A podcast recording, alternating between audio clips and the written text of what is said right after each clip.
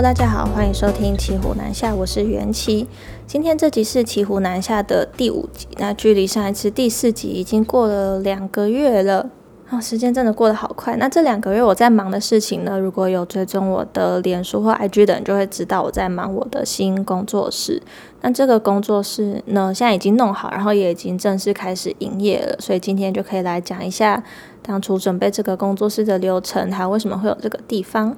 最一开始啊，就是我从台北要搬回来台中的时候，我就有在想说。我要把工作的地方跟生活的地方分开来，因为之前在台北的时候，就是只有把家里的其中一个房间当做工作室。那我觉得虽然这样上班很快，不用出门，真的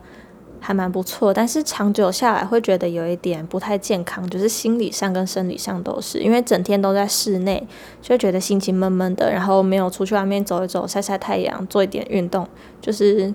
呃，对身体也不太好，就是很容易水肿啊，很容易没有精神。那我就觉得说，等我回来台中的时候，我希望可以找一个独立的空间，让我可以在那边专心的工作，然后可以有一个上下班的感觉，就是可以上下班可以稍微走一点路，晒晒太阳，这样子应该会是一个比较好的状态。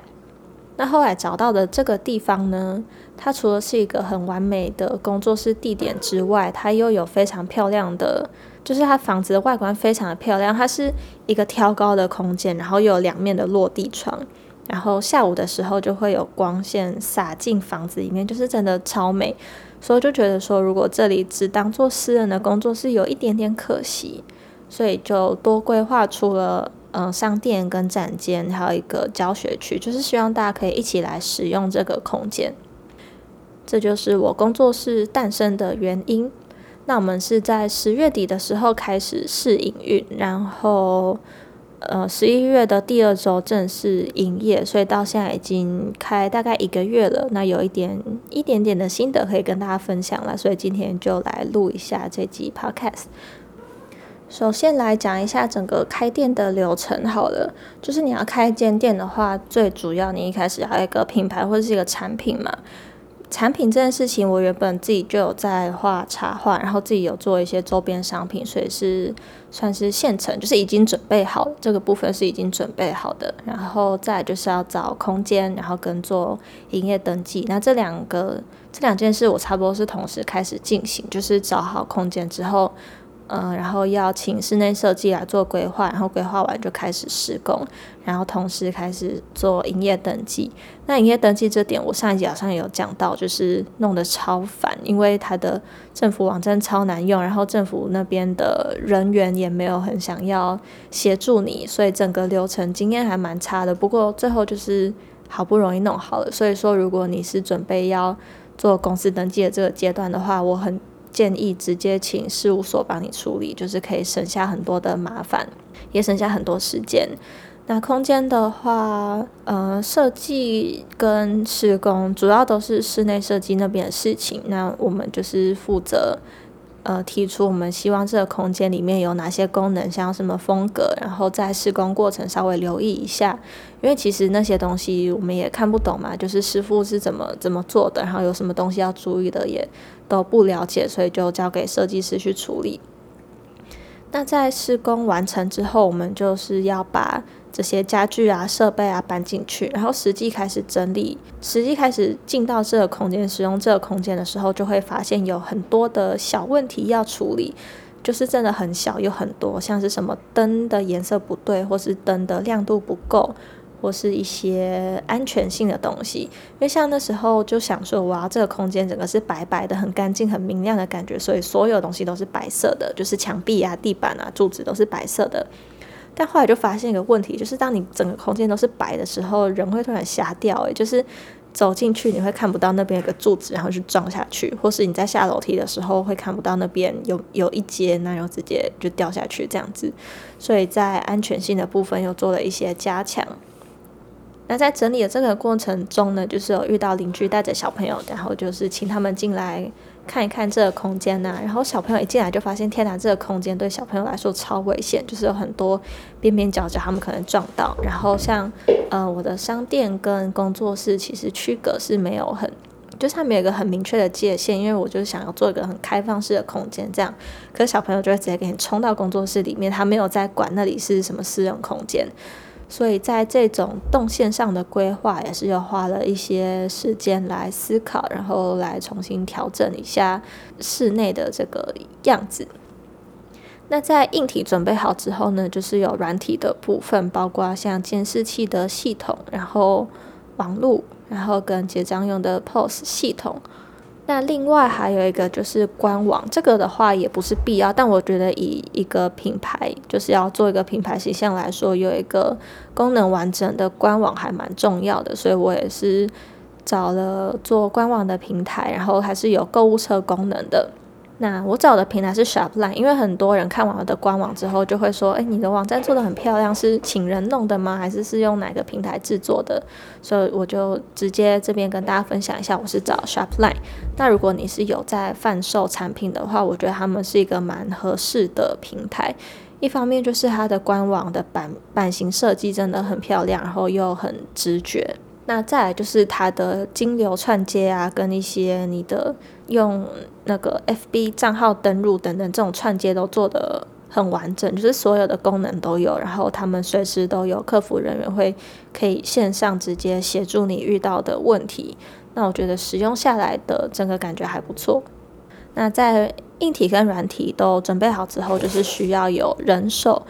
那之前我也是有花一点时间来争小帮手。那那时候找小帮手的条件是我希望他们除了固店之外，还可以有一些其他的专长，可能是平面设计或是影片剪辑这种的。那希望他们可以在还没有什么客人的时候，可以协助我处理一些专案上面的执行。那后来实际店开了之后，也印证了我原本想象中的客人不会很多这件事，因为我们那边的地点说实在，虽然它是交通蛮方便的，就是从台中现在新开的捷运丰乐公园站走路只要六分钟，然后离那个文心秀泰也很近，然后假日也是会有蛮多人经过，但是实际上要把人导进来这间店里面，让他们踏进来没有那么容易，所以我就想说一开始应该是没有什么人。那小帮手们，他们也是的确有帮助到我一些专案上面的事情，所以说我现在呢，我的 YouTube 频道又可以继续的开始放新的影片，因为我的 YouTube 是去年就是发了那支 Procreate 的教学影片之后，成效非常好，所以那时候我就想说，我要来认真经营一下 YouTube，我要来认真拍影片，但后来真的没办法，因为剪影片太花时间了，我没有时间做这些事情，所以就一直放着。那到现在有小帮手可以协助，我就还蛮开心的。就是我可以继续来拍摄我的画图影片，然后可以在 YouTube 上面跟大家分享一些画图的小技巧这样子。所以如果你最近有在画电绘啊，或是画水彩也可以，因为我之前有发一些水彩的影片，也都还在频道里面。如果你想要学画画的话，就是可以来看一下我的 YouTube 频道。那唯一跟之前计划的不同的，就是说我原本是想要把很多的教学放在 YouTube 上面，但是我后来开了要付费的课程嘛，所以现在 YouTube 的呃免费影片会比较偏向是示范，然后教学解说的部分会比较少，所以大家如果是想要听更详细的解说，就是要花一点钱来上我的课程，那我就会协助你解决你画图上遇到的所有问题。再拉回来讲一下工作室的事情。我们最近在准备了一个活动，就是我们要来办圣诞节的活动。那之所以会想不开要来办活动呢，一方面就是想说，因为工作室刚开幕嘛，总是要办一个开幕活动，让大家知道有这个地方。那又想说，这个空间本来就是希望可以有更多的创作者来一起使用，就是办展览也好，开课程也好，所以就想说，我们自己先办一个活动，让大家知道这里可以怎么使用，然后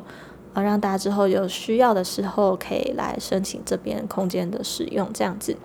所以就决定要来办一个圣诞节活动。那这个活动呢，会分成联展跟市集两个部分。市集的话是在十二月的十二到十三这两天，然后两天都会有六个摊位在我们的空间里面。那除了摊位之外，还有一个隐藏版的品牌也会出现。这个是之后再跟大家公布到底是哪个隐藏版的品牌，是一个还蛮厉害的牌子。那市集我觉得好像比较没有什么特别可以介绍，就是大家这两天有空的话可以来逛逛，然后会有一些呃手做的小东西可以买，或是一些也是图文创作的品牌这样子。那联展的部分，因为目前还在增建当中，所以也可以趁这个机会来宣传一下。就是如果你是有在画图的人，如果你也是创作者，然后你没有过展览的经验，你想要试试看展览的话，欢迎来投稿我们这次圣诞节联展的增建。因为是第一次办活动嘛，所以我们想说这次就不收费，然后。呃，你只要提供你创作的图档，然后我们呃评估之后觉得适合来展出的话，就会帮你做输出跟布置，就是你人都不用到现场，你的作品就可以摆出来，摆在墙上展示。那唯一的条件就是你要选是要在展期间贩售你的作品，然后跟我们主办单位就是抽成分润这样。或是说你要用成本价把你的作品买回去，就不对外贩售。因为我是鼓励大家就是贩售一下你的作品，所以就是希望大家可以选对外贩售，然后抽成的这个模式。那我们增建的期限呢是到十一月二十八号。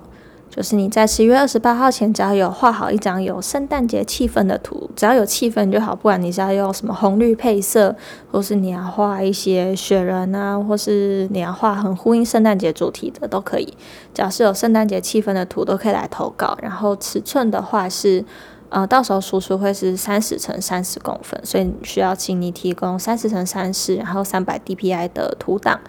那如果有被我们选上的话，就会帮你做展出。那所有详细的资讯呢，就是可以到我的粉砖上面看，只要在脸书搜寻 Y U A N C H I 就可以找到我的粉丝专业，所有的活动资讯、详细介绍怎么报名、时间是什么时候都写在里面，就是大家可以去看一下。然后看完有任何问题也都可以来问我。然后可能大家看了我的粉丝专业，或是他可能在某个地方看到一个跟我有关的资讯，但他来到我的粉砖的时候，可能会找不到相关的资讯，因为东西太多了。所以就是大家有任何想问的，就可以直接私讯我，然后我会把你需要的资讯直接贴给你，把链接贴给你，这样。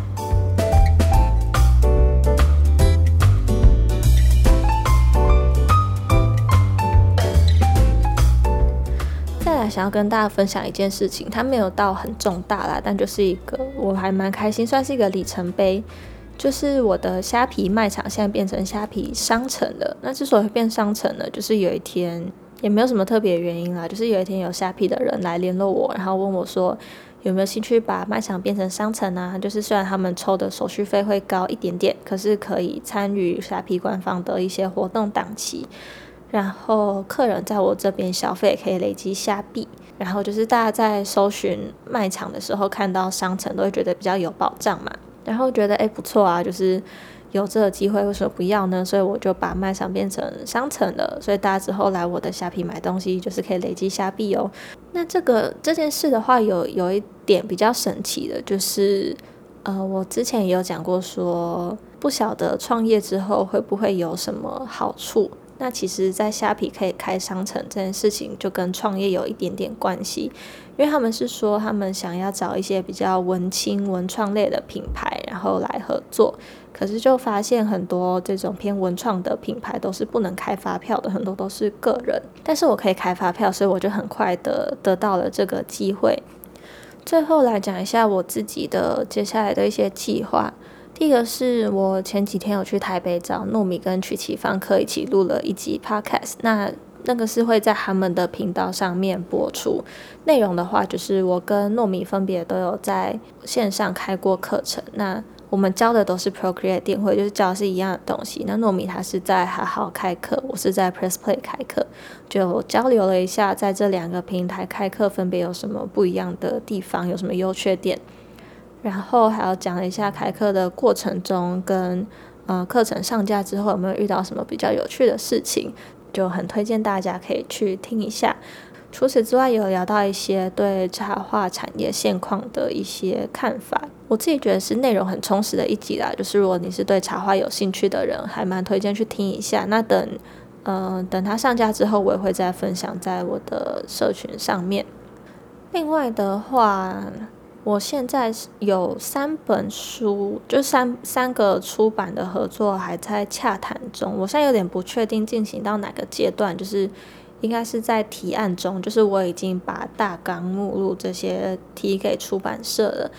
就不知道他们后续会怎么安排。那也还没签约，所以详细的细节都还不知道。不过就是先大概讲一下有这件事情。那有两本的话，会是 Procreate 的教学书，两本的内容会是完全不一样的，这个大家不用担心。就是如果两本都有正有成功出版的话，内容会是完全不同的。一本会是比较着重在人像绘画的部分，那另外一本的话会比较是生活日常生活中的小物，要把它们画得很可爱这样子。那另外一本的话是一个。幼儿互动式绘本，这个我还蛮期待，也还蛮希望可以成功合作的，因为我觉得，呃，互动式绘本它是一个很棒的绘本形式，就是就不是只是说这本书在跟你讲故事，而是你参与在故事里面。我觉得这个对小朋友来说是一个很不错的东西。那我也很希望自己有一个这样子的作品，所以还蛮希望这本可以成功出版的。那之后如果有新的消息再跟大家讲。那除了这些之外呢，最近案子的量也是比较多一点，但是很多都还在接洽的阶段。就我其实也不太确定是因为年底了，本来案子就会比较多，还是是真的跟我开店开品牌有关系，所以来找我的厂商有比较多。呃，那最近的案子有一些新的尝试，有一本是在画。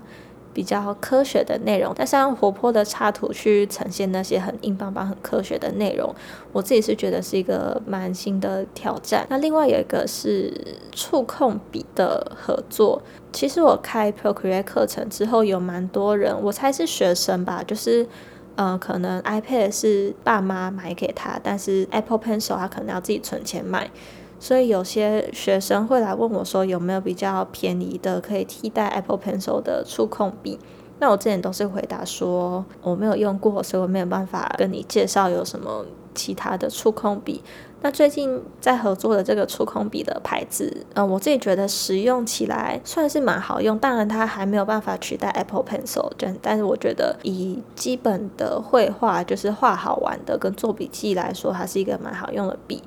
那至于是什么牌子的话呢？就是等我们成功合作之后，我再来跟大家详细的介绍这个触控笔。